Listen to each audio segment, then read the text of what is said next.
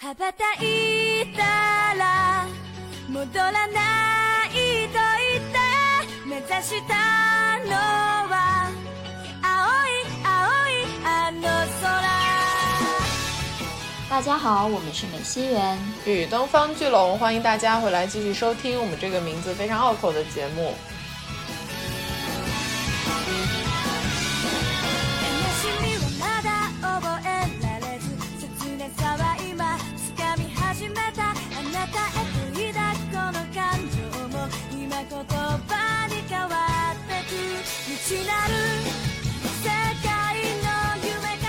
听到开场的朋友们，应该大概可以猜想到我们本期的主题就是二次元动漫主题曲。这个 OP，哇，听着我脑海中又是以前的那个空耳哈巴达伊塔拉哈巴达，就一直哈巴达哈巴达。啊哦一啊哦一，对，就那个时候还没有学日语嘛，你就只能靠这种 罗马音的大概来记歌词。对的，因为开头那个曲子就是《火影忍者》非常著名的一首主题曲 OP《青鸟》。就像这首歌曲一样，有很多的动漫的歌曲在我们的成长经历中留下了不可磨灭的印记，就是属于那种你一听就会呜汗毛竖起来，然后开始燃，开始中二的感觉。是的，所以呢，就趁着这个大家可能会经历一些春困的春天，我们想要来分享一些我们个人非常喜欢的动漫的主题曲，给大家打一针鸡血。当然了，除了呃非常你知道日式摇滚中二热血的这种风格，我们之后也会分享一些稍微怪一点的，或者是另类空灵，甚至是有些让人摸不着头脑的歌曲。但是相信跟我们同龄或者说比较关注动漫的朋友，对这些歌曲应应该都不陌生，所以会是一场时代的眼泪。是，就是虽然我又要说这个了，我的歌曲有一些没有那么的时代的眼泪，是啦是啦，但是啊，我觉得这个很有意思的是，如果今天听了这期节目的朋友当中有人说，哎呀，这个番我也很喜欢，或者说这首歌我也超喜欢，你就会有一种哇脑电波对上了的感觉。我觉得这个是我很期待的。好的，那我们就话不多说，开始今天的正式节目吧。嗯，关于青鸟，你有什么要说的？哦，就是青鸟，还需要说什么吗？你要是按照这个逻辑走下去，今天的节目每一首歌出来就有种这首歌我们还需要说什么吗？然后就 pass。好吧，是这样的，火影大家都知道是以鸣人为主角的嘛，然后这首歌特别的燃，听起来就好像是，就你会下意识的觉得，OK，这首歌应该就是讲怎么样热血的向前奔跑，然后永无放弃什么什么之类的。但是我重新听了一遍之后呢，我现在觉得它是一首关于佐助的歌。嗯，它是在《疾风传》很早期，我忘了是第一首还是第二首之类的这种出现的 OP。就那个时候世界观还没有像后来变得那么的大，那个时候主线还是在于说鸣人和他木叶的小伙伴们要去寻找佐助，在这个路上遇到了一些新的人物，比如说像小呀等等的。就那个时候还是处于一个嗯很青涩的从小时候到青少年这个阶段，也是火影这部漫画的一个转型的一个时候。然后这首歌呢，如果你去看歌词的话，它有几句话是这样写：他说，决定展翅飞翔，决心不再彷徨回望，我目之所向是那片湛蓝的湛蓝的天空啊。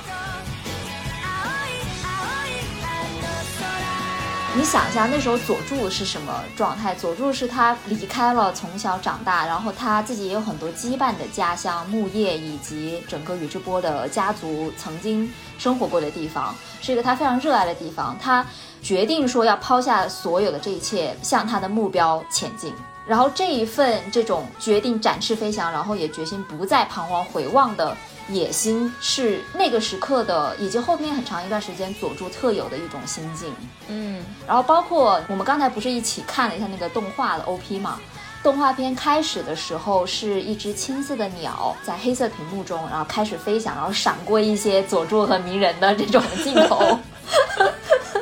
然后呢，中间然后就开始一些你知道正常 OP 的操作，讲一下这段时间这个动画会涉及到的人物啊、剧情啊等等的。然后最后的结尾呢是鸣人站在一片水面之上，从水中捡起了一片蓝色的羽毛。所以就很像他捡起的，其实就是就佐助就是那只鸟，他离开了，他飞向了更广阔的天空，而鸣人在后面追逐他，然后呢，并且捡起了他留下的一片记忆和羁绊。哇，我现在怎么越讲越中二的感觉？哎，但是的，因为青鸟这个形象，蓝色的鸟本身，你其实跟鸣人是联想不到一起去的。首先，鸣人的整个人的颜色意象就是红、黄、橙这种感觉，就跟佐助那种蓝色的有一点忧郁的风格是不太一样的。对对对对，当然你也可以说那个青鸟的青色是查克拉的蓝色。你要是这样说，那我也没有办法，对吧？没有要拆台的意思。哦，哎，但是我有一个觉得很有趣的说法是，为什么青鸟变成了火影？其实可以算是最有名的一首歌，至少在后来的时间里面，它是传唱度最高的一首歌。我觉得有一个原因，也许是因为这个 OP，首先它很好听，其次它正好出现在我们这一代人可能最黄金的读书的那个时候，就是你还会在电视什么星空卫视上面看到火影忍者的那个时间，它大概可能就是零八零九年，然后大家也比较能够有一个很明确的记忆的留存的感觉。是的，就是时代的印记嘛。哇，哪怕我不是火影推，再次听到这首歌也觉得非常的唏嘘。唏嘘吗？会啊，就是有一种哦，那个年代的火影还不是后面的火影的那种感觉。而且我还看到这个 OP 里面有好多原创人物啊，就不是漫画出现过的，是动画原创的。对我刚我们刚刚看的时候，不是在说这个人是谁呀？真的。但是看到阿斯玛老师的那一刻，我还是忍不住潸然泪下了。阿斯玛老师 那段，就那个时候的火影真的好，他又热血又就打斗场面很好看，同时又非常的让人感动。对他有很多情感上的那种强碰撞。对，anyways，就是后面的就不提了。好，那你既然不提了，我就接着你的火影开始讲了。既然你我们已经决定了嘛，今天的这首开场是火影的青鸟，那接下来如果不讲海贼，就会显得我非常的 没有立足之地，你知道吗？所以我去认真思考了一下，海贼有什么歌曲是适合在我们聊 OST 的时候被推出来的。然后我决定，从这个音乐鉴赏性来说，毫无疑问，《海贼》最值得听的歌一定是去年上映的剧场版。啊，《红发歌姬》里面的一些主题曲。首先给大家简单介绍一下这个剧场版，它是去年一个轰轰烈烈大制作吧。然后呢，我去电影院看了这个片子，剧情稀烂，也基本上没有什么太多的 可以被值得推荐的亮点。在剧情方面，它基本上就是一个把主线里面出现过的重要的主。角配角放在一个大杂烩里面，给你在电影屏幕上面呈现一下，就是让粉丝狂欢一下的这么一个片子。但是因为它的标题叫《红发歌姬》，其实已经告诉大家，它讲的是一个。叫乌塔的女主角的，她是一个歌手，偶像歌手，甚至还是唱歌的一个故事。因为乌塔在日语里面本来就是歌曲、歌唱的意思嘛，对，所以这个电影里面充斥着大量的演唱会舞台，或者你基本上可以说尾田就有点像是在搞一个电影演唱会的感觉。那电影里面的所有的原声都是由一个日本新生代女歌手叫阿斗献唱的。承包了电影里面的单曲，为了要给大家一个明确的印象，说阿斗这个女孩子有多会唱歌，我们应该来听一下这里面我强推的一首歌，叫做《逆光》。好。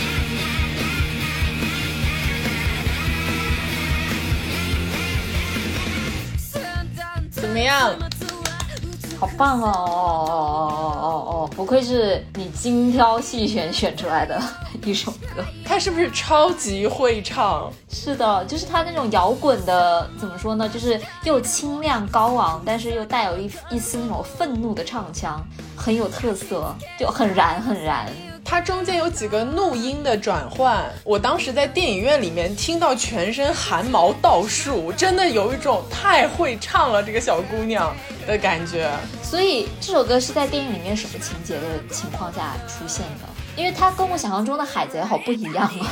啊！啊，对对对，它是这样的。呃，这个电影主要讲的是乌塔他对于自我身份的一种认同和重新寻找的过程，就他也有一些比较病娇的关于世界上什么样是正义和理想的这种探讨，你知道吗？少年漫画，他是在过程中算是一个反派角色吧，他就是那种怀抱着好意要毁灭世界。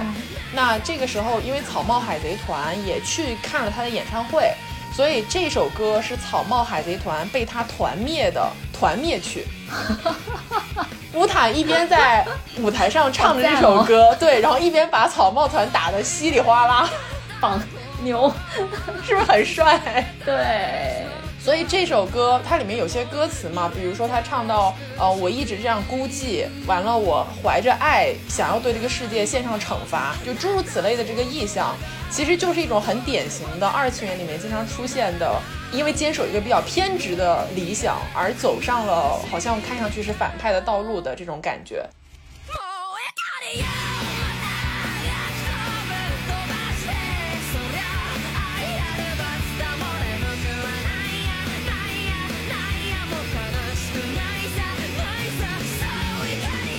因为这个电影的原声带全部都是阿斗一个人唱的，而且他要展现乌塔不同的阶段的一个心路变化，所以电影里面除了像逆光这种非常燃的歌曲之外，还有一些特别忧伤的，非常让你觉得很能够带入自己很多关于孤独寂寞的想象的那种歌曲。不管大家喜不喜欢海贼，或者了不了解这个电影本身，我觉得根本不重要，去听一下这张原声带吧，真的太牛了。嗯，但是我感觉冲着就他的歌，我也想把这个电影看掉，就当一个大型 MV 也可以。没错，而且一直有些华丽的 MV 场景转换哦。然后再多说一句，这个女歌手好像是今年年初还登上了红白歌会。所以应该阿斗是一个前途非常可期的年轻的女歌手。是的，而且她所继承的这种日式摇滚，就是怎么说呢？你知道，就是感觉后继有人呐。哦，很很原汁原味的感觉。对对，OK。那说起这种原汁原味的日式摇滚啊，而且我们刚才讲了《火影》《海贼》，就是少年 Jump 的三大热血少年漫的其中两部。那不得不提的第三部就是《银魂》嘛。等一下，你把死神放在哪里？哦，对不起。哦，我真的是死神，就是出走十年归来仍然没有姓名。但是就是死神后面真的就太烂尾了，你说的对，对，因为银魂也是那种特别热血的一部动画，但是相较于前两部来说，它更加的。搞笑和屎尿屁，就是它充斥着大量的非主线以外的这种所谓的日常剧情，而且观众一般来说就是会对这种非主线剧情感到啊，那就是凑时间的嘛，然后那就随便看看就得了。但是银魂的粉丝就完全是反过来，就是特别想看日常线，不想看主线。嗯。就这个还挺挺有意思的，但不管怎么说，它的内核还是一个热血动漫嘛。然后呢，它的大部分主题曲也是就是我们刚才说这种日式摇滚的风格。那我这次想要推荐的这首歌呢，是叫做《阴满月》，是 Spire 唱的。它是一首虽然很燃，但是它隐隐的带着一点忧伤的这么一首主题曲。那我们就来先听一下吧。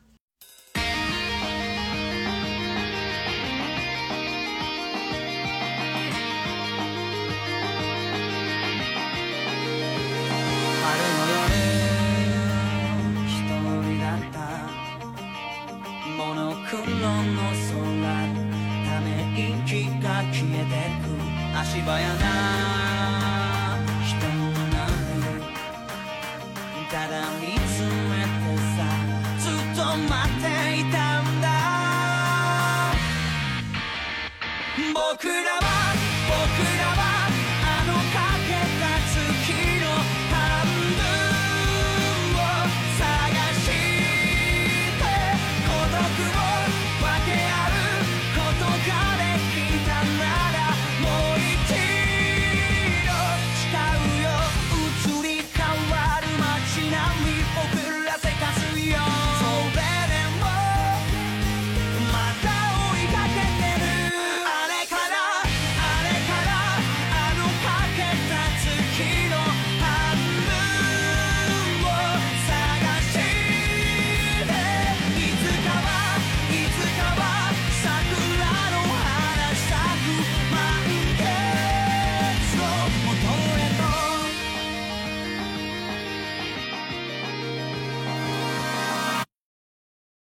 这首歌我印象很深刻，因为这首歌我记得不是一个纯粹的燃的风格，它里面带着那种时候剧情马上要发生转折的，甚至有一些比较悲伤的走向和展开的时候的那个阶段。然后它是在很热血、很燥的氛围当中，有一种好像失去什么，有一些一直为之奋斗的东西马上就要丢掉的那种很怅然的感觉。尤其是这个 OP 的画面里面有一幕是樱花飞向月空，呃，月空 就是夜晚的月月亮，所以它叫樱满月嘛的那个瞬间，我顿时就有种啊鸡皮疙瘩都要起来了。是的，《银魂》里面它是分布的很多的篇章的嘛。这一个主题曲的篇章叫做《倾城篇》，也是我个人其实非常喜欢的一个篇章。就像你刚才说的，这首歌听起来是有一点隐隐的伤感，很怅然若失的感情，跟这个剧情是非常有关系的。因为这个剧情是讲的说，在银魂这个世界呃里面的花街吉原地下城中呢，有一位倾国倾城的名妓，叫做铃兰。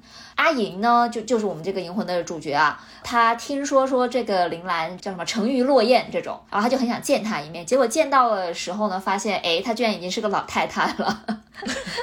就是很银魂的风格嘛，一些反转。铃兰有一个非常凄惨的故事，就是说她在年轻的时候跟一位大人物坠入了爱河，然后呢，这个大人物就有一天对着月亮跟她说：“我下一次月满的时候，我就会过来接你。”然后呢，以此为誓，他们两个就把各自的一根发丝送给了对方，然后呢，绑在了小拇指上。这个在 OP 动画里面你也能看到这个意象嘛。结果呢，下一个满月的时候，大人物并没有来接林楠，但是林楠还是就是一直在等他，一直在等他，直到他等成了一个老太太。然后知道这个故事之后，万事屋的几个人就还有包括他们的小伙伴就特别的生气，就很想帮他找到这个渣男嘛。然后就他们就发现这个渣男其实是住在将军府里面的，甚至是一位超级超级的大人物，也就是前任的将军，也是现在幕府后面的操盘手，叫做德川定定。反正一些歪曲历史。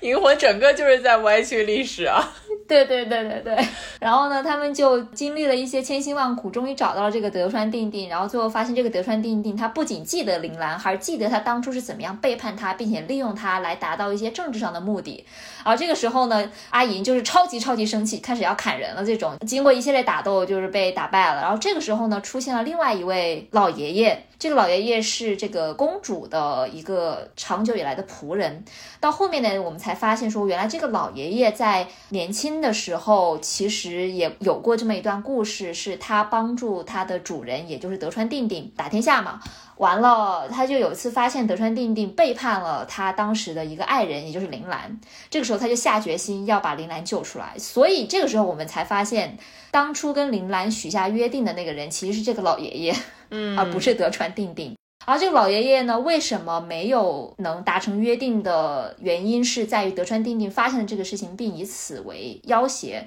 等于说是他一直在监视着这个老爷爷，并且跟他说，只要你去吉原去找莲兰，我就可以带人过去把他给杀死，就把你们两个都给杀掉。老爷爷就是也是为了保护铃兰吧，他就一直没有去找他，但同时呢，他也从来没有离开这个幕府，而是以一个仆人的身份一直。卧薪尝胆吧，总而言之，经过了非常残酷的斗争之后，这个老爷爷他本来就已经失去了一只手，在年轻的时候，然后呢又被这个德川定定砍掉了另外一只手，就非常非常的可怜。他最后还是拖着自己这个伤残的身体来到了吉原地下城，而铃兰老奶奶她也在每一个月圆之夜去等待她的这个心上人，在她人生最后的那一刻，也就是她最后的一个满月，她终于等来了这个心上人。嗯，然后就是在满月之下，他们俩重逢了，并且两个人都是有种奄奄一息的感觉。但是在那一刻，他们好像回到了自己年轻的时候，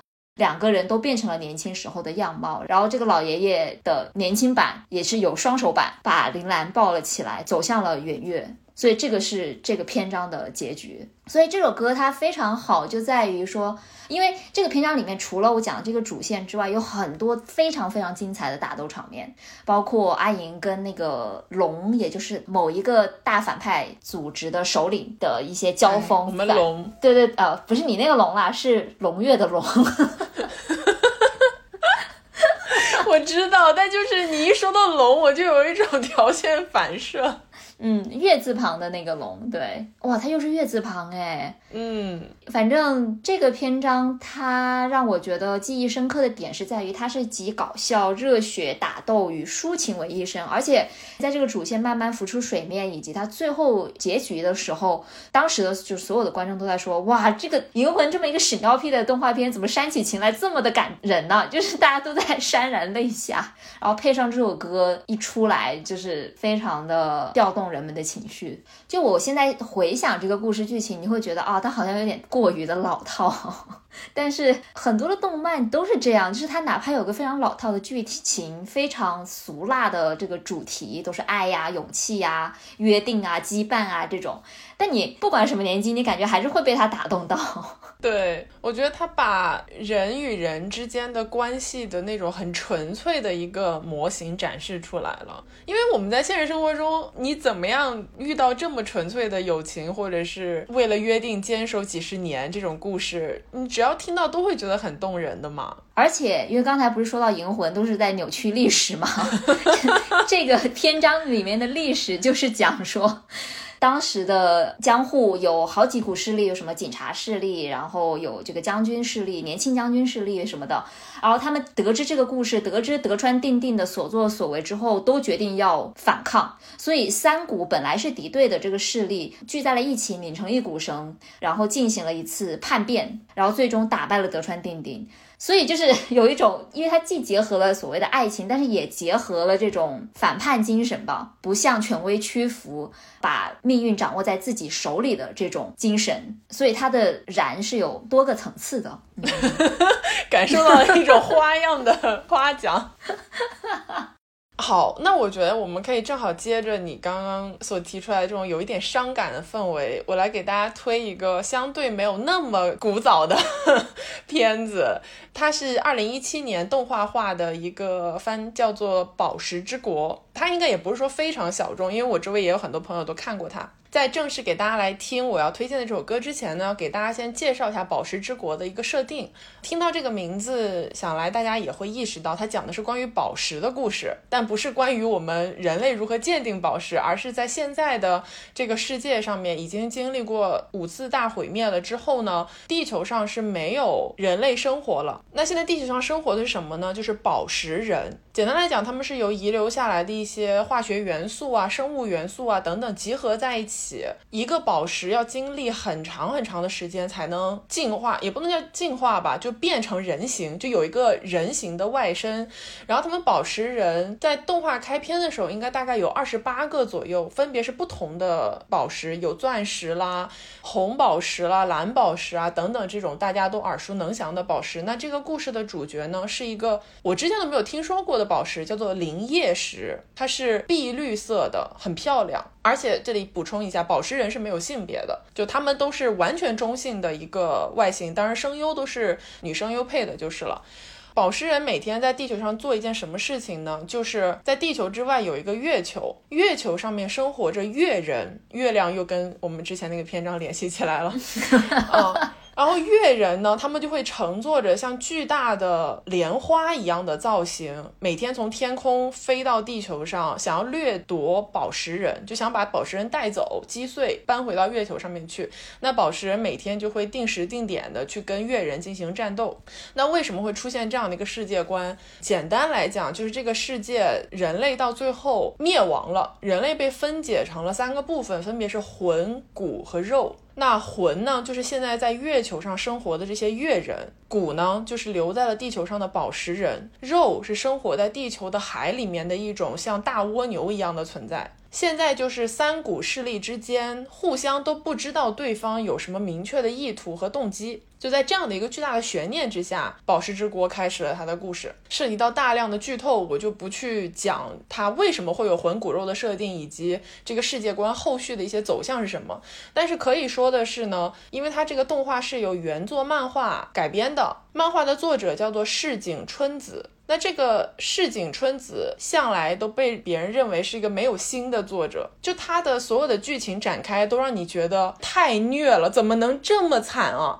因为他一点都不美好。你基本上到了动画后期，包括还有很多没有被动画化的漫画内容来看，经常都在大呼离谱。你就觉得这些展开对于主角或者一些重要配角来讲也太残酷了。但是它是这样的一个风格，那它整个的世界观设定，包括一些魂骨肉的设定是非常佛教色彩的，因为这个作者本身修过佛，他展现了很多关于佛教元素的意象刻画，尤其是宝石人，他们有一个共同的老师，也是这个地球。上目前看上去唯一一个长得像人类的生物，它叫做金刚。这个金刚是佛教里面的那个金刚，不是嗯，电影金刚。不是我们上期讲过的大猩猩金刚。没错，没错。他的整个形象就是一个和尚的形象，光头袈裟的这样的一个穿着造型，嗯，所以它是一个宗教意味很浓厚的动画，而且他做的是三 D 动画。这个你知道有些人是抵制三 D 动画的嘛？但是三 D 动画在对于宝石人那种流光溢彩的呈现上面，哇，简直是做的太美太漂亮了。所以如果对于美学设计特别感兴趣的朋友，我觉得是强推这个番的。那重要的就是说，这个番的 OP 是由 Yulika 所唱的《镜面之波》这首歌，非常非常适合这部番剧。听到这首歌的一瞬间，你就会明白为什么它很贴切了。让我们来听一下吧。嗯。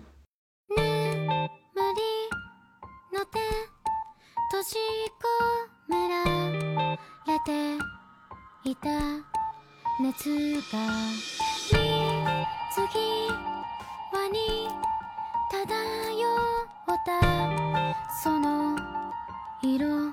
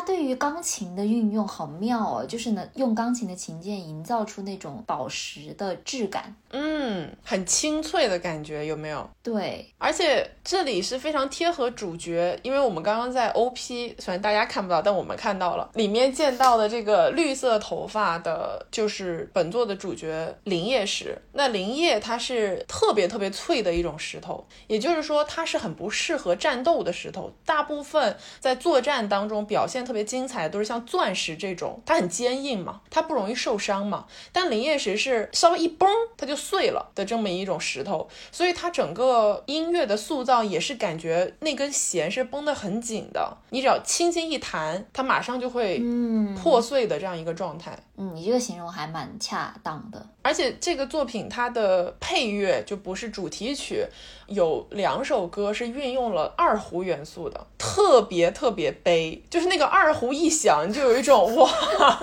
不要再虐了，好不好？天哪，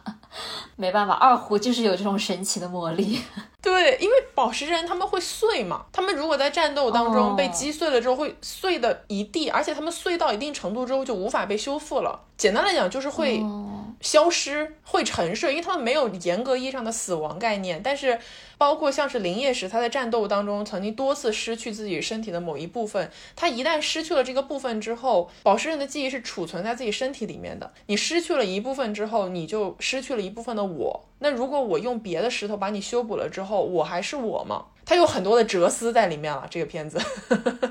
真的好佛教，就是佛学的思想。是的，反正很有意思。我觉得你可能会喜欢，我觉得你可以我已经有很多人给我推荐过《宝石之国》了，哦。但是每次听完之后，我就觉得哦，看起来好伤哦。是的。对，就有点不敢看。哦，不过也确实有人说过这个话啦。如果你爱一个人，就不要推荐他去看《宝石之国》，因为他会受伤很深。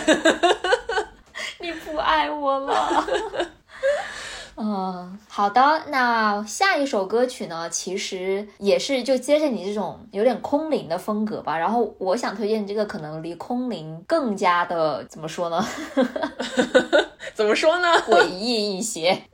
但是我相信这首歌很多人都听过，它就是大名鼎鼎的东京喰种的最著名的一首主题曲《Unravel》。这首歌呢，就是东京参种第一季的 OP。但是我之所以对它印象特别特别深刻的点，倒还不是因为它是 OP，而是因为它是用在了第一集的结尾之处。我觉得那一个是我看过的音乐和动画作品的剧情以及那个画面结合的，可以说是最好的成果之一吧。它那个剧情是这样的：这个世界里面有分为普通人类和食尸鬼人类，就是餐种了。它是以人血人肉为生的一种生物。整部作品里面最大的矛盾就是这个人类和餐种之间的矛盾，而我们的主角呢，金木研，他其实本来是一个普通的中学生。有一次在意外之中呢，被移植了一个参种的一个内脏，导致它变成了半人半参种的这么一个混血生物。那在这个情况下，他其实一开始是非常难以接受自己是参种身份的，因为对他来说，他就是一个普通人类啊，他从小就是以普通人类这样去长大，而且他是个很善良的人，他也不想要去伤害别人，甚至去说就是咬别人、吃别人的这种行为。但是随着剧情的慢慢的推进，他就发现说，他所珍视的一些朋友都面临了极大的这个威胁，而大家都是需要有一个人站出来扛起这个就是保护大家的这个责任的。等于说，第一季的主要剧情是讲金木研如何从一个普通人类变成一个大 boss。嗯，就是到第一季的末尾处呢，金木研他是被一个 S 级的大参种叫做 Jason，外号壁虎给抓了起来。这个叫壁虎的参种呢是个超级大变态，长得也很恶心。他特别喜欢折磨别人，他做了一件非常非常残忍的事情，就是他把金木研关起来。不断的拿钳子剪断他的手指和脚趾，但是因为金木研他是半人半参种的这个特质，让他有比一般的参种都要强的这个恢复能力，所以即使你再怎么折磨他，他最后都能够恢复起来。但是他承受的痛苦是真切的存在的。然后在整个折磨过程中，壁虎还要求他要数数，说一千减七是多少，然后呢就是这样慢慢的减下去，让他保持头脑的清醒。等于说他一边承受的巨大的折磨，一边还不能够就是昏昏呃睡去。在他被折磨的不行的时候，他就进入了自己的一个精神世界。这个精神世界里面有他植入了那个内脏的主人，叫做沈黛丽氏，呃，也是个很重要的女性角色。那这个亦正亦邪的姐姐呢，就质问他说：“你以为的善良是真的能够保护到自己、保护到自己身边的人吗？”然后在一系列的这个对话之下，金木研就是说出了那句名台词：“错的不是我，是这个世界。”这个世界，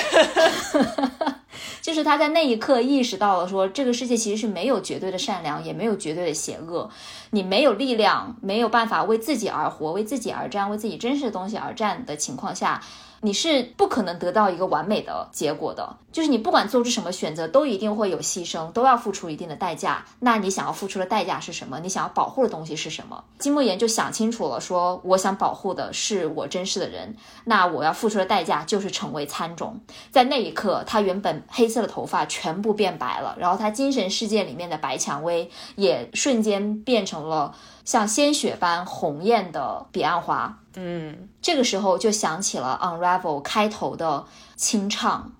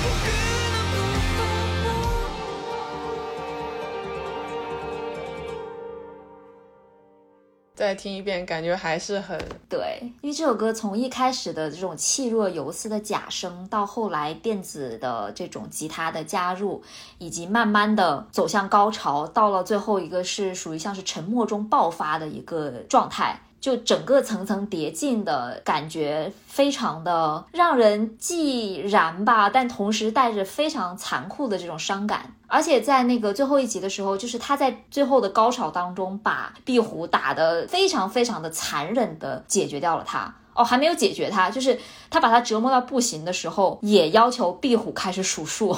一千减七等于多少？就是那一刻，你就是毛骨悚然啊！九百九十三你又。不能说对，就是但 哪怕它变成这样一个怪物，你其实没有任何的立场去苛责它，因为错的不是他，是这个世界。因为这句话真的，当时是一句很有什么让人思辨的一句话，后来就变成了 meme。对，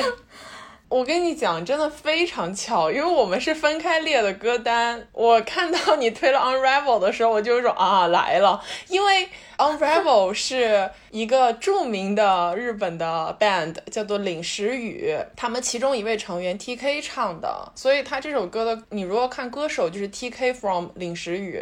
那我要推的歌里面也有一首是领时雨的大作，因为领时雨的风格真的太鲜明、太独特了，你听过就不会忘记。那我要推的这首歌可以说是领时雨最有名的一首歌，叫做《Abnormalize》。这首歌是二零一二年的动画片《心理测量者》的主题曲。《心理测量者》在大陆已经是一个禁播片了。我我震惊一下，这个居然已经是二零一二年的作品了吗？对，十年前了，十一年前了，准哦，确一点十点。一年前。Psychopath，Psychopath。我当时看《心理测量者》的时候，其实受到了很大的冲击，因为我觉得是这样的，可能对于我们这一代人当中的很多人来讲，很多对于世界的认知，首先是从动画片儿开始的，然后你才后面发现，哦，原来它是有一个独特的分类的。比如说像《心理测量者》，它其实是一个很典型的反乌托邦的作品。但是这些是直到我们后来自己去阅读了反乌托邦相关的内容，我们才反应过来说，哦，原来它是一个反乌托邦。那心理测量者的故事设定或者这个世界观的设定，其实现在看来非常的经典了。它讲的是一个百年后的世界当中，人类的社会是依靠一种叫做西比拉的系统维持的。那这个西比拉系统能做一件什么事情呢？就是对每一个人进行心理判定。那这个判定其中包括了比较日常的部分，比如说看你的性格大概是什么分类，你的能力值点在哪些位置，你适合做什么工作。哇，这个听上去非常像 MBTI 啊。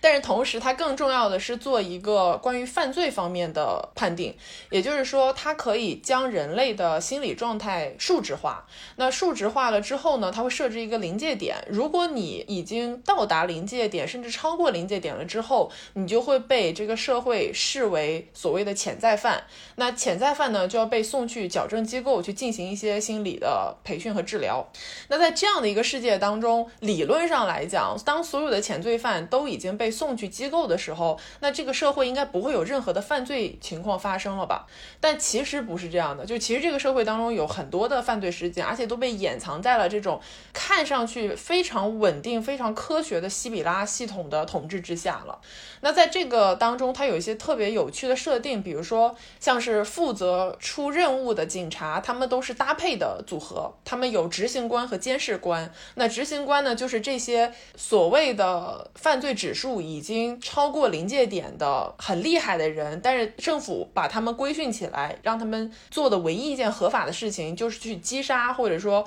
去制服其他的犯罪者。那为了要保证执行官在执法的过程中不做出违规的事情呢，他们又给每一个人都配了一个监视官，监视官就是去监视他们的行为嘛。那这些监视官和执行官他们配的枪支叫做支配者，这个支配者是一个自动化枪支。简单来讲，就就是你在用支配者这把枪支对准一个人的时候，如果支配者通过西比拉系统判定这个人的数值并没有到达临界值，你是扣不下那个扳机的。那如果他的数值超过了一定的范围，它会自动调整为射出来的是麻醉枪，再超过最危险的数值就会是直接击毙。也就是这个枪支或者这个系统本身会做这个判定，那么人在这个过程中其实能做的事情非常少。那这里的最大的问题就是西比拉系统，如果它是一个并不科学的系统，因为它的所有的判定方式是没有对社会大众公开的嘛，那你怎么能够保证这个社会当中真正有危险的人都被抓起来了呢？那你怎么保证那些过了临界点的人一定是坏人，是值得被击杀的人呢？所以这个片子里面当时还出现了一个特别著名的大反派真岛圣物，你还记得他吗？那个一头白毛的那哥们儿。他就是一个很典型的哦，他的精神色相是纯白色，也就是他被西比拉系统判定为一个对社会完全无害的人，但是他其实是一个超级大变态，就他所作所为就是要玩弄别人，要游戏人间吧，这种感觉。他很多非常严重的犯罪案件后面都有他的身影，但是他就是这个系统判定没有问题的人。他的人生逻辑就是说，既然西比拉说我没有问题，那我做什么都可以。他整个的关于社会安全的讨论是一个非常反乌托邦的讨论嘛。那这里回到它的主题曲，这首主题曲也是它的 OP，是属于跟刚刚的 Unravel 一样，非常的符合本片所有的气质和色彩。你但凡听过，你就不会忘记，你就会一直记住领时雨这个名字。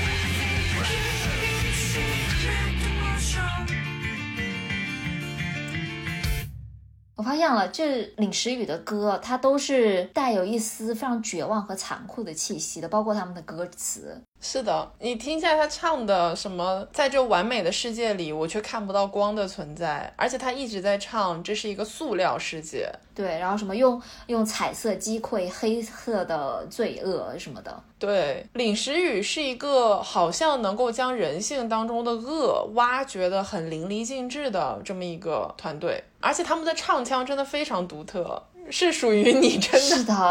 很难忘记他们的声音。哦，对你有没有听过周深唱的那个 Unravel 啊？我没有，你居然没有吗？我我建议你可以去听一下，就是挺不错的。因为这种唱腔，其实整个亚洲你都找不出来几个人，但是周深能把它唱出自己的味道，我觉得非常的厉害。而且周深也是一个二次元爱好者吧？我印象中，啊他唱了好多的 经典歌曲。因为二次元里面有很多这种风格，就是有点热血，但是又很病娇，也也不是病娇，就是很绝望的一些唱腔，我觉得你的病娇其实说的很对了，就是很病的那种感觉。对，很有点病态，对对对。但这个病态又有他自己的这个魅力所在，因为其实很多的日漫，它不仅是充满希望和光与爱这些的。有很多作品是揭露了，以一种你知道动画片，它可能一开始还是面向的是呃青少年这个群体，但是它用这个媒介去给很多的少年第一次刻画描绘出了这个世界的残酷之处，以至于我们哪怕成为了成年人之后再去回看这些作品，还是会从中找到一些新的这个点。然后，其中一部我觉得非常值得被拿出来讨论的就是《魔法少女小圆》。哇，经典中的经典。都说了嘛，今天是时代的眼泪啊！小圆真的是是属于那种很典型的，当你听到这个名字，看到它的画风，你就会觉得它是一个比较少女向，或者说比较纯粹的这么一种片子。但是当你开始看了之后，你就发现自己大错特错，因为魔圆真的是一个非常具有欺骗性的外表的作品。没错，在介绍我想要推的这首歌曲之前呢，我觉得可以先讲一下它的，简单的说一下它的剧情，以及它为什么会被人称作是有欺骗性的神作。首先，它是原创动画剧本，就是这个比较少见的，大部分都是漫画改编成动画，但它是纯原创的动画剧本。完了，你在看前三集的时候，包括它的整个画风、故事走向以及它的片头片尾曲，都是特别的，你知道青春洋溢的少女漫的感觉。魔法少女嘛，那就是希望与爱，然后有点拉拉走向，但是这个不重要，就是非常可爱的一部片子。但是你到了第三集的时候，你就会发现 这个事情跟我想象中的太不一样了吧？是这样的，魔法少女小圆的主角就是小圆嘛，她的全名叫陆木圆，是个很普通的中学生，粉红色头发。然后呢，有一天他就遇到了一个转校来的黑长直，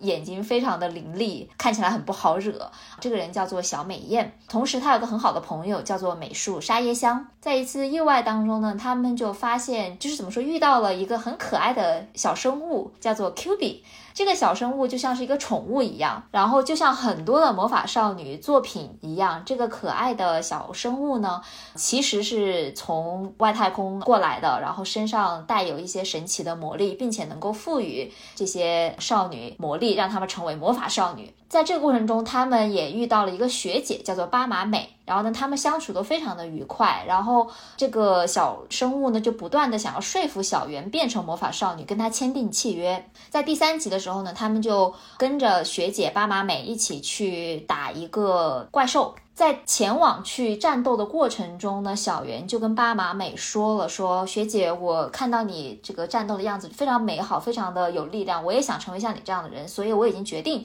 要跟他签订契约，变成魔法少女啦。然后这时候巴马美也非常开心，就是说出了一些很感人的话，类似于什么啊，我一直以来就是挺孤独的，然后我真的好开心你也呃愿意加入我，然后我们以后可以一起并肩战斗啊什么的。在一个非常欢乐祥和的一个情况下，他们开始了战斗，然后整个就是粉红色泡泡、彩色泡泡、各种糖果这种感觉。结果突然之间，正当巴马美说着“真的太好了呢，我已经再也没有什么可害怕的了”，就在他说出这句话之后，他就被那个怪兽给吃掉了，而且是把他的头给咬掉了，身子歘的坠落在了小圆、小燕、沙耶香的面前。在那一刻，三个主角懵了，作为观众的我也懵了，完全没有想到是这样的一个反转，并且在这个时刻，这部作品真正的片尾曲 ED，也就是我今天想要推荐的这个歌《Magia》在你的耳边响起。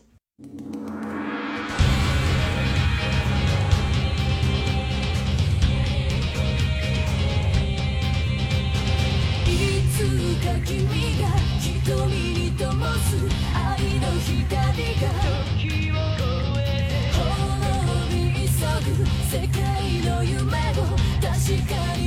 つ終わるだろう。誰は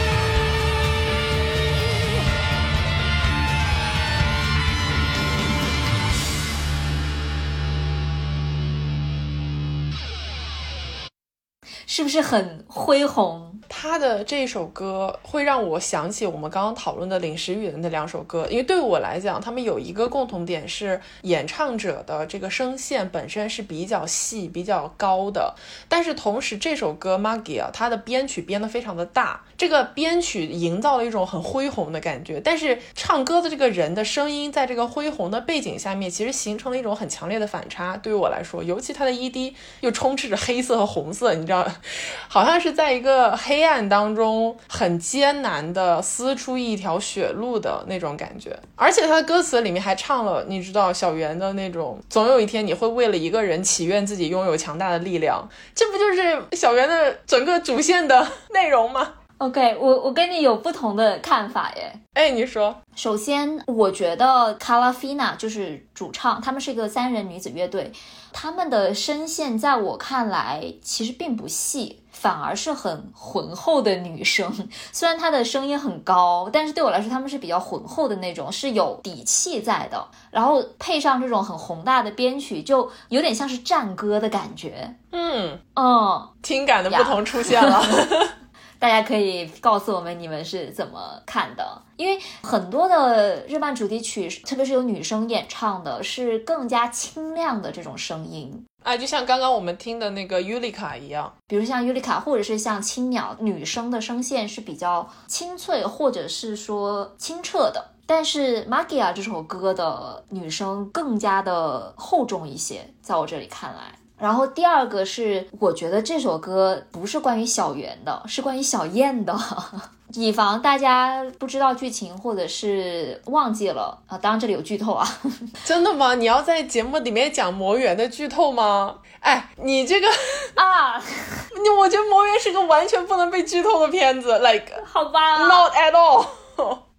好的，那我不剧透了。不剧透版本就是，我认为这首歌它展现的是在一个非常残酷的世界中，某一位女主角对另外一位女主角执着不渝的爱。哎，是的，你说的对的。因为它的歌词就是我简单说几句是：为你梦寐以求的记忆，为我辗转难眠的明天，为了你我相遇的奇迹，我愿披荆斩棘的前行。在我颤抖不已的手中，利刃正如折断的花朵，思念是我人生的唯一，高举在我心中的唯有心愿。不能剧透，我好痛苦啊！就是你不要剧透，魔人不要剧透。但是但是我要说，你其实到了后面就是一个双向奔赴的故事。是是建立在时间差和信息差之上的双向奔赴，所以让这个故事看上去更悲情了。总之就是推荐大家去看吧。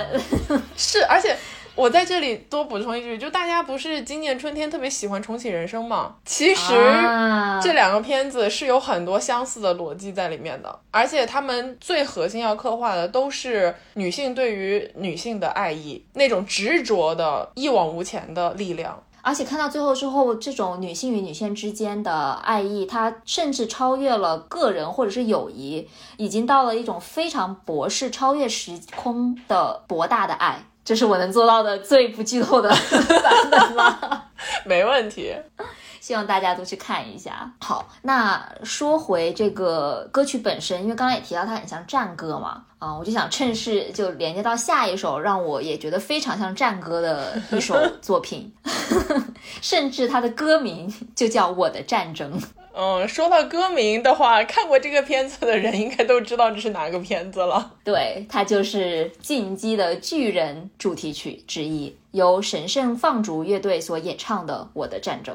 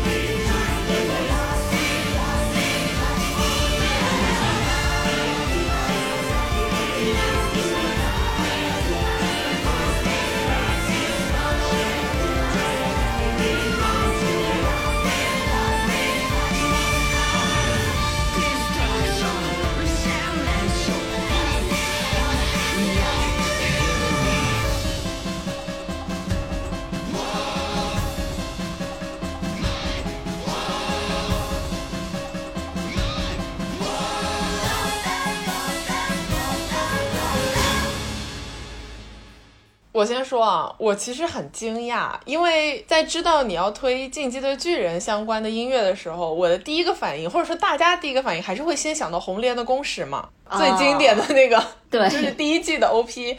但是我个人在《进击的巨人》里面，其实最喜欢的一首歌是《恶魔之子》，也就是你推的《我的战争》是最终季的 OP，我推的是也不是我推的吧，就我比较喜欢的是它的 ED，所以我其实非常惊讶你选择了《我的战争》，是吗？我真的好喜欢这个类型的歌啊！是你对比起刚刚的 Maggie 啊，你会觉得是哇一脉相承。对，不管什么时候听这种歌，你就会鸡皮疙瘩起来。它不是那种很纯粹的燃，也不是纯粹的绝望，它是一种相结合很复杂的东西。这首歌，因为你刚才也提到它是最终季的一个第一首 OP 嘛，这首歌也很符合最终季的这个调性。因为在这一季之前，所有的关于进击巨人的故事都是发生在这个小岛上面，也就是被围墙围起来的世界帕拉迪岛。那艾伦和他的伙伴们就一直的愿望就是要走出这个岛屿，走出这个城墙，去看到更广阔的世界。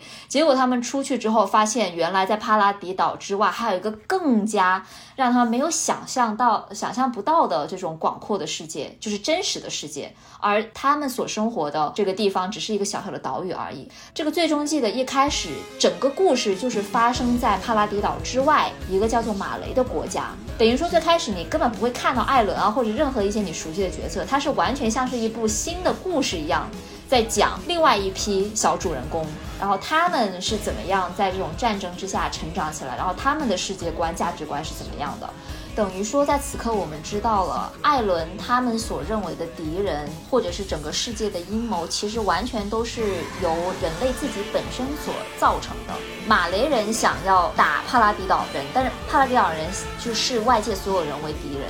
描写是一种在战争之中，所有的正义、邪恶、敌人和同盟，它都是其实是一个相对的一个关系，没有绝对的好与坏。那所有的这一切都在绚烂的爆炸当中化为了灰烬，就像这个 OP 里面的动画一样，所有的军人，所有的普通人，他们都是这种黑白颜色的。反而是这些爆炸的效果是彩色的，然后在这个效果当中，这些人都像石膏一样被炸得粉碎。而且关于这首歌有一些比较有趣的小插曲，就是刚出来的时候其实是没有翻译、没有正式的歌词版本，所以很多人都开始进行空耳，就说他唱的到底是啥？因为他的副歌部分一直重复的那个，你就会觉得感觉是一个什么口号嘛。然后有的人就说啊，他是不是西班牙语啊？然后呢，有的人就觉得哦，他可能是英语，就有点像什么 justice。这个神圣放逐乐队也是个非常神奇的乐队，他们的主唱叫做 Noko，是一个其实是有边缘性人格的一个人，但是他在直播当中就有回应这些空耳，他的说法是所有的这些副歌的歌词都是他在十秒以内想出来的咒语，没有任何的意义。意义，嗯，所以这个就是见仁见智了。然后 Noko 其实做了很多让人匪夷所思的事情，其中一个是他上了那个中居正广的音乐节目，排练的时候还好好的，结果正式放送直播的时候就大出包，就也不是说他唱的不好、走音什么的，而是他在唱的过程中开始有点像发疯一样，比如说拿了那个，嗯，你知道泡面里面那种鱼饼啊，哦，就是那个东西，然后贴在摄像头上，然后把摄像头晃来晃去，然后呢又跑到了中居身边做一些让你觉得很不知道他在干嘛的一些举动，然后事后呢他就会解释说这些都是他表演的一部分，哦，但是听上去就非常的，嗯，是一个很有个性的艺术家，对。当然，他这种很病娇、反常规的呃一些风格，包括他的音乐风格，也是非常契合进击巨人的这个 气质。就是感觉哪里不对劲。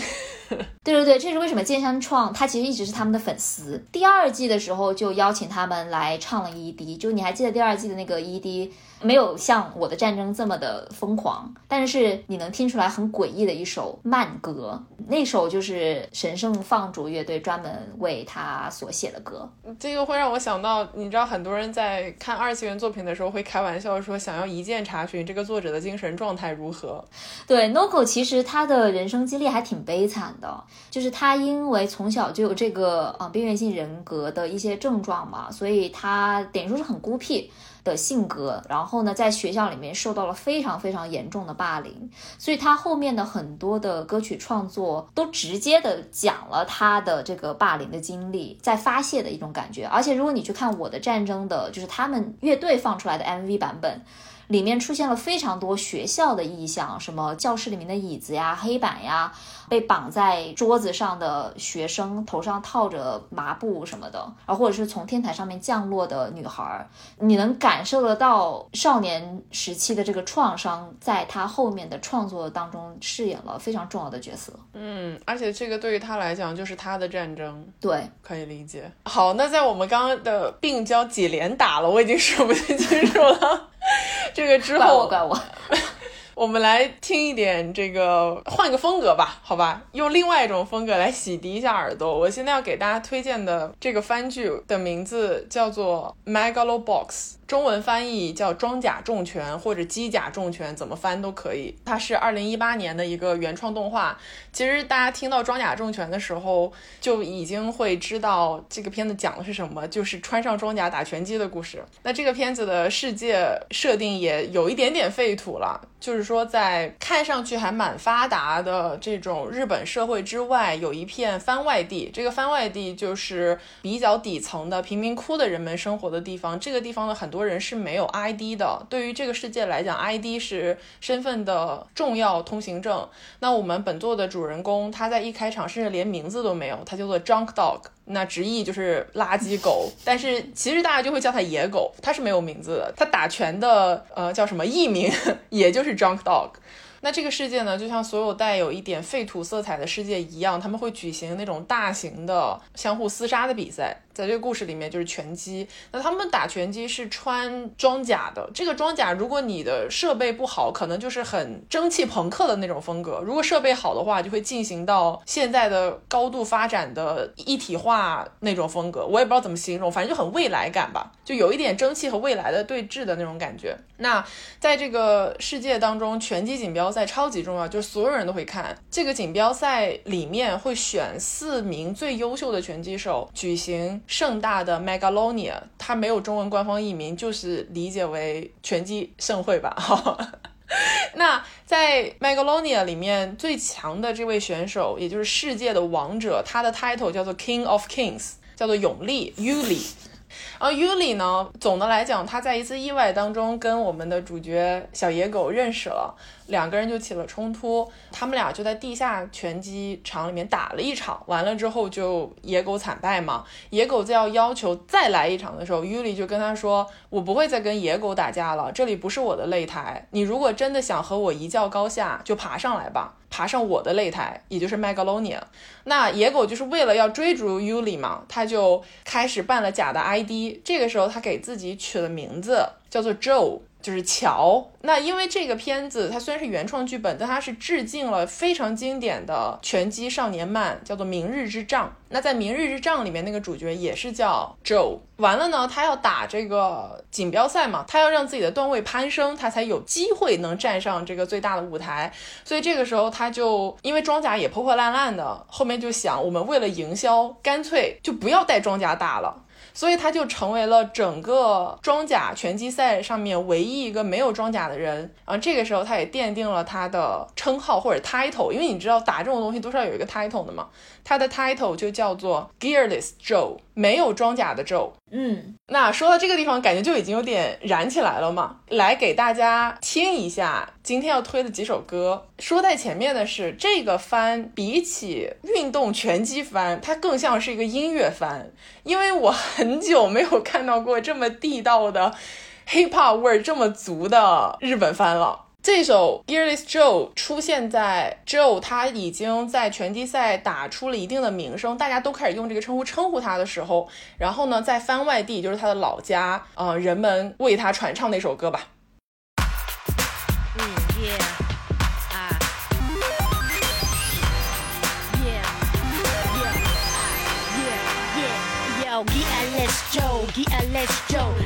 はやべえ、むき出しの本性。寸情、空のやつには真似できない根性。目指せ Joe, Joe. レベル目に勝ちくこの悲惨なエリア。からゲリラ、下克上。俺らの夢を叶えてくれよ。Street dreams are made of these. そうさ、誰も期待も予想もしてない。奇想天外な展開。固めの男で空見抜けないジョーカー。半端ないジョーカー。So far no one. 何がフェイク何がリアル見せつけてやれよ生身の時間腹が一貫最速で到達ストレート一発で到達哦，是不是很很 underground？对对，就很 old school。对，很 old school，很 boom bap。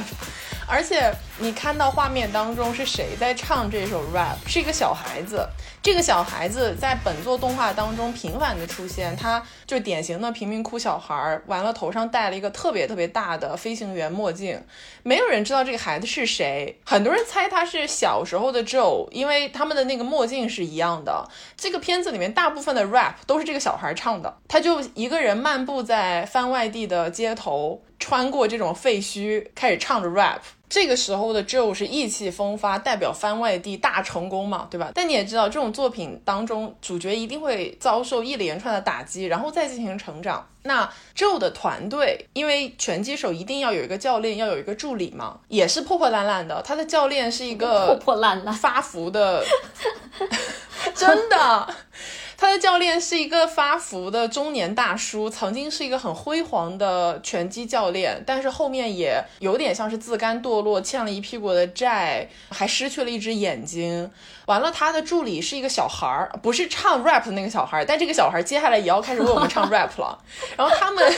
他们三个的这个团体叫做番外地，按照日语来讲就是班盖起。这个团体反正在剧情的后段遇到了一个大的危机，他们三个就有点像是分崩离析了。到了这个阶段的时候，团队里面的小孩，他叫做 Sachio，就是幸夫，幸夫就开始一个人在月光下独唱了 rap。这首歌就叫做《我们是番外地 We are family。We are 班盖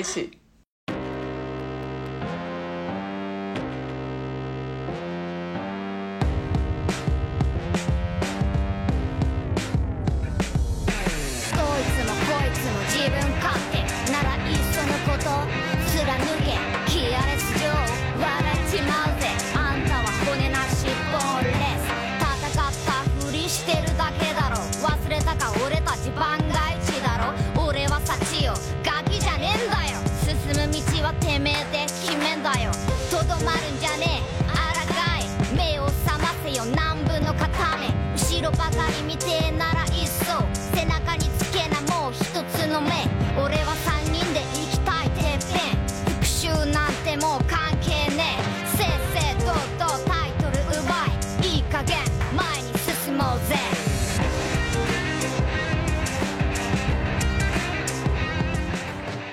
起。个小孩儿他本来是在剧情过程中正常在讲台词，就是说我在反省、啊、突然开始唱然后突然之间他就开始但是 rap。我我感觉很多的作品里面，不管是影视还是就是比如说纯粹的画作什么的，其实在各个地方都有一个这种传统，就是突然间群像里面的一个人物出来，以一种叙述者的身份开始讲故事。就有点像是连接作品跟观众之间的一个人物，但是他又处于这两个空间之间。对，用音乐来表达这种推进的话，其实就很像歌舞片。对，是，所以在经过了我们刚刚两段儿童 rap 之后，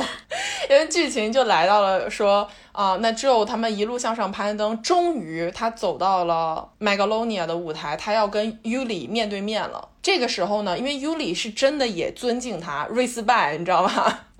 所以呢，Yuli 为了表达对 Gearless Joe 的尊重，他把自己身上的一体化的装甲拆掉了。那一体化装甲是什么概念？它就是你生活也会带着它，它是完全嵌入皮肤的这么一种存在。一直装着一体化装甲的人，其实他已经变成了你肉身的一部分嘛。你拆掉了之后，会对你的肉身造成非常非常大的损耗和打击。等于说，Yuli 为了堂堂正正的面对 Joe，做出了这个决定。那我要推的这最后一首歌叫做《The Beast》，讲的就是 Yuli 和 Joe 两个人，它就发生在 Joe 得知了 Yuli 为了跟他对打拆下了装甲之后。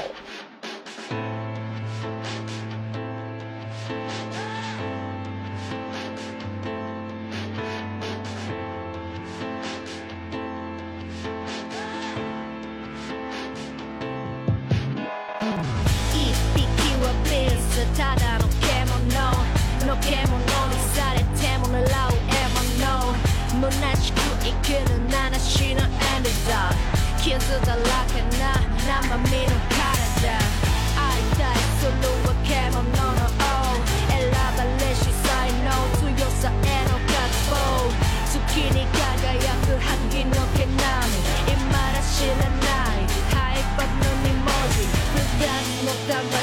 だれ落ちてゆく深み。断ち切る見えない鎖孤独に吠える暗闇。認めたくはない。情景と忘れていた死と。劇場の代償いざ直しの口へと。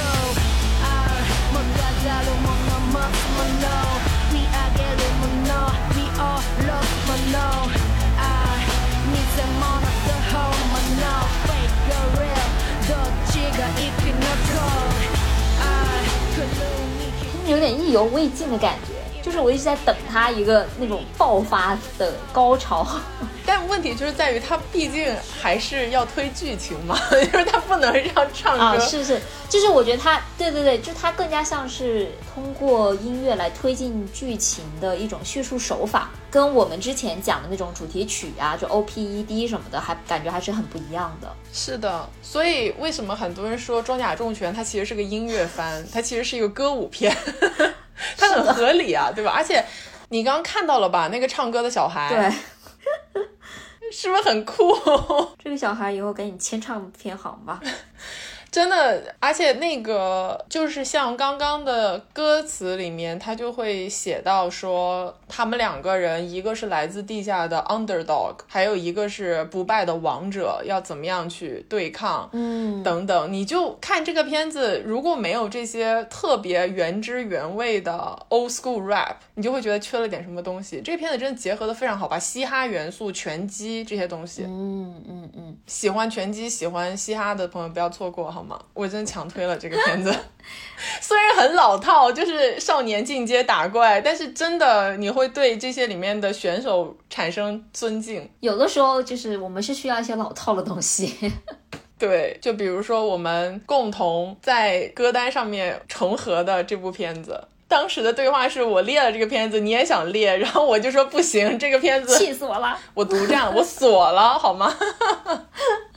因为说句实在话，当我们提出来说想要做这种二次元主题曲的推荐，我脑海中闪过的第一个片子，或者说第一首歌就是这个，它就是来自二零一二年的《无头骑士异闻录》。的主题曲《背叛的晚霞》，对它其实有两首主题曲，应该讲说《无头骑士异闻录》的主题曲全部都大赞，非常好听。但是其中有两首 OP 是经典中的经典，接下来大家都会听到这两首。但是我们先讲一下为什么背叛的晚霞会给我们留下这么深刻的印象。因为你打开无头的第一季第一集，一上来只给的就是这首歌。嗯，伴随着这首歌出现的画面，就是《无头骑士异闻录》这个非常经典的群像片里面会出现的各大主角配角们，每一个人的脸配上他们超大的汉字名字，就会一个一个打在你的面前，而且超级帅。对那个冲击感是超级强。我记得二零一零年我打开无头的那个瞬间，我就被这首歌给镇住了，那个感觉是哇，这个歌好有东西啊！是的，所以我们就来听一下吧。裏切りの夕焼け厄介に絡みつく汗を切り裂くようにしてマシンは叫ぶ歌うように。Blow out loud 無口な妖精はそこにいる。Blow out loud 償いは砕けた愛のかけら。朝日は昇る。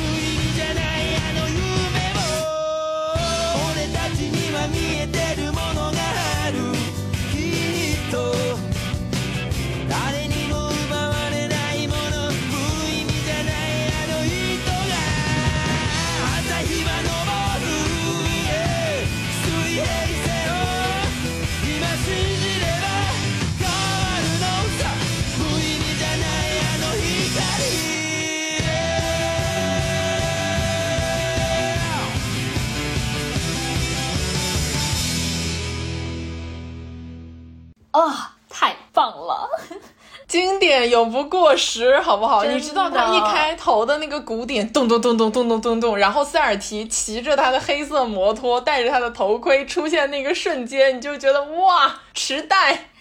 是的，我觉得这部片子其实它还挺怪的。你要细想的话，就是 这个，因为它是一个群像片嘛，它讲的就是在时代这个地方形形色色，真的是形形色色的人物。因为你如果刚看到这个 OP 的时候，听到这个音乐。你其实完全不会知道这个作品是讲什么的，因为它出现的人物有中学生，有那种黑黑社会，然后有一般的小情侣，也有一些拿就是举起那个自动贩卖机砸向别人的一个奇怪的 人物，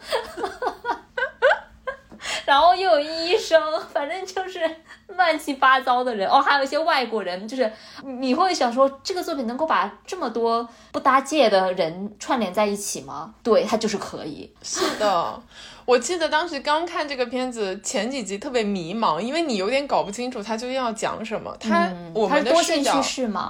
没错没错，我们的视角是随着这个主人公吧，硬要说有一个男主人公就是他嘛，龙之峰地人，对吧？他哦，受到自己的好朋友纪田正成的邀请来到池袋，完了他一直渴望非现实的生活。简单来讲，精彩热闹的，跟普通的中学生不一样的那那种生活。但是池袋有什么黄巾军、不明黑社会势力，然后有很奇怪的 Dalas，就是你都不知道他正体是什么。有被告知绝对不要招惹的所谓的刚刚说的用自动贩卖机砸砸向别人的池袋最强平和岛静雄，还有他的死对头经营情报屋的折原绫野啊。你这个啊，让我很很难不怀疑你在磕。